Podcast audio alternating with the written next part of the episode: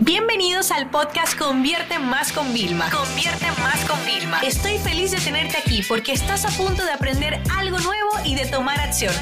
Así que prepárate para tu dosis diaria de estrategias, tácticas y herramientas para escalar tu negocio con fans, publicidad y contenidos.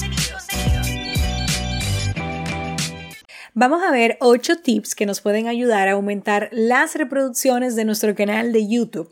Y es que como ustedes saben, yo estoy con mi meta clara de que quiero llegar a mis 100 mil suscriptores en YouTube y hemos estado experimentando en los últimos dos años y probando muchas cosas. Inclusive ahora vamos a hacer unas pruebas más grandes eh, porque vamos a empezar a aumentar la frecuencia eh, vamos a hacer como muchos experimentos, ¿no? Así que bueno, ya les podré contar también como más consejo. Pero ahora mismo yo quiero que tú entiendas por qué yo me enfoco tanto en YouTube. Y es que el, hace unos meses yo subí un webinar, que era un webinar que teníamos Evergreen, lo abrí en YouTube y un chico me dijo, mira, lo vi y compré el curso, qué bueno estaba, gracias por ponerlo. Y yo como que, oh, qué bien, 200 dólares así directamente. Entonces, para que tú veas que YouTube lo que nos trae como es el segundo buscador más grande del mundo, como los vídeos aparecen en los resultados de búsquedas de Google, o sea, nosotros podemos llegar a nuestro cliente sin tener que perseguirle a nosotros, o sea, es decir, nos encontró eh, él a nosotros. Entonces es muy interesante la estrategia que tengamos. Para mí, toda empresa, toda marca debe estar en YouTube. Entonces los consejos que yo voy a dar sería, uno, crear contenido acorde a las necesidades del público. Es muy importante sacar cuáles son los avatares a los cuales te quieres dirigir en el canal en concreto y los puedes ir evolucionando. Yo puedo comenzar con marketers y terminar luego con negocios, ¿no? Abierto, eh, no solo limitarme. Yo comencé de marketer a marketer, de profesional de marketing a profesionales de marketing y ahora cualquier negocio que necesita marketing, ¿no? Hay que ser constante. Señores, eso se premia. Todo lo que es la constancia una vez a la semana, eso tiene premio. Hay que interactuar con los seguidores, o sea, tú tienes que provocar que te dejen comentarios, pero tienes que responder. Hay otra cosa importante también, que son los primeros segundos. Por eso yo siempre hago lo típico. De, en, los, en el último mes gané 10.000 seguidores y quiero enseñarte todo lo que hice paso a paso. ¡Boom! Entradilla y ahí explico. O sea, es muy importante generar curiosidad, o sea, generar esa atención del usuario. Otra cosa importante que hay que cuidar es el audio. Yo puedo verme fea en el vídeo, de verdad, o sea, puedo verme mal.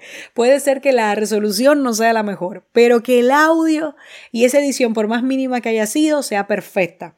Y por edición pongo que es esa entradilla y ese cierre, pues que tenga lo, lo mínimo, que la gente se sienta como que, óyeme, que no se distraiga con la mala producción o con el mal audio que lo quiera dejar. Ten en cuenta que las personas que, ven, y que yo voy a escuchan, no, por estar en el podcast, no. Las personas que ven YouTube, las que son así como que consumen mucho, uno, muchas veces lo consumen con audífonos, o sea, y están como que su momento en el trabajo, que lo dejan de fondo, o dos, en la televisión de su casa. Normalmente las televisiones tienen ya buenos sistemas de sonido. ¿Ok? Entonces tú quieres que siempre se escuche de la mejor forma. Y otra cosa también importante, el consejo número 6, es la duración de tus vídeos. Hay una métrica que, que Facebook, YouTube te determina cuál es el promedio de tiempo que están. Y por ejemplo, en mi caso, es un indicador, aumentarlo la duración de los vídeos que tuviéramos también, ¿no? Entonces no pueden ser muy largo para aburrir, o sea, tú no puedes estar hablando de solamente una definición una hora.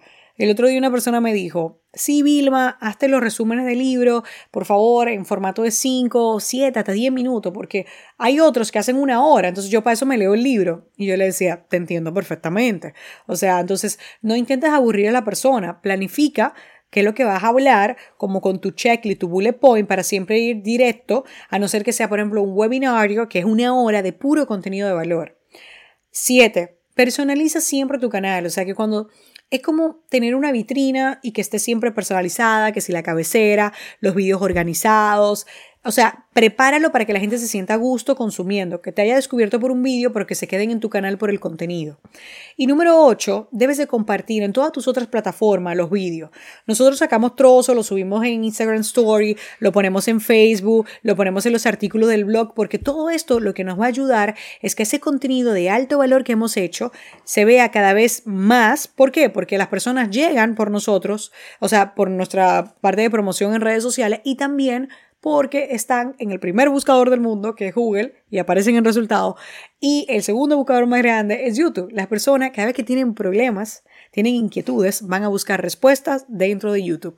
Si todavía no tienes un canal de YouTube, te recomiendo ponerte las pilas porque hay personas que un día subieron un vídeo y ese vídeo, como nadie hablaba del tema, nadie lo explicaba, no lo hacía bien, tienen un solo vídeo, pero ese vídeo tiene cientos de miles y a veces hasta millones de reproducciones recopiladas. La intención siempre es ayudar a las otras personas. Mientras más ayudas, más ellos se sienten en deuda contigo y si tú ofreces un producto, un servicio, un producto físico, ellos con quién van a querer primero comprar? Con el que le ayudó, con el que le resolvió un problema o una parte del problema. Sesión se acabó y ahora es tu turno de tomar acción. No te olvides suscribirte para recibir el mejor contenido diario de marketing, publicidad y ventas online.